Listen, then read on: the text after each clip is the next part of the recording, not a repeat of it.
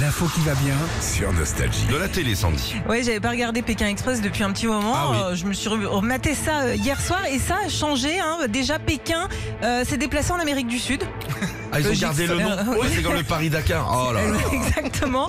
Et puis, tu sais, moi, je me souvenais d'une émission où les candidats devaient juste aller faire du stop pour aller Hein. quelque part. Bah, ça a changé aussi, ça.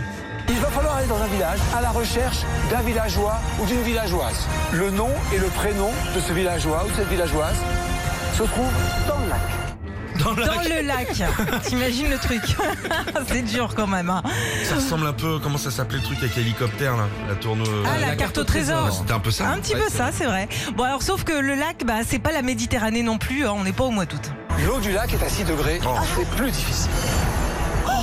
Forcément, quand tu vas dans une eau à 6 degrés, ça caille. Oh, la pauvre. Et c'est qui qui dit vas-y C'est son mari C'est son mari, ouais. Ah bah, il y va pas, lui. Bah on dirait Josiane Balasco, c'est froid Neige, elle est trop molle. Ouais. Bon, et puis comme s'ils n'avaient pas assez froid, Stéphane Rothenberg, le présentateur, a eu une autre idée pour euh, qu'il tombe bien, bien malade. L'adresse est enfermée dans des morceaux de glace. Pour les récupérer, elles doivent faire fondre leur pain de glace, seulement avec les parties de leur corps et sans accessoires. Mais c'est des Mais c'est malades. que des mazos surtout, ouais, complètement. Donc cette année, euh, il y a 16 candidats, donc 8 binômes, un père avec son fils, des amis d'enfance, des frères et sœurs, mais pas que. Il y a aussi euh, Xavier et Céline qui sont patrons et employés.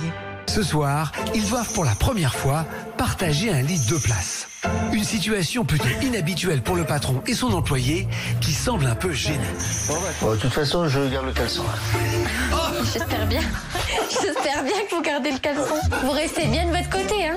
Mais qu'est-ce que c'est que ces missions Ils ont pété les plombs. Il est gêné le patron. Oh là, ouais, je je vais m'y remettre à regarder. tiens, Ça a l'air marrant. Retrouvez Philippe et Sandy, 6h-9h sur Nostalgie.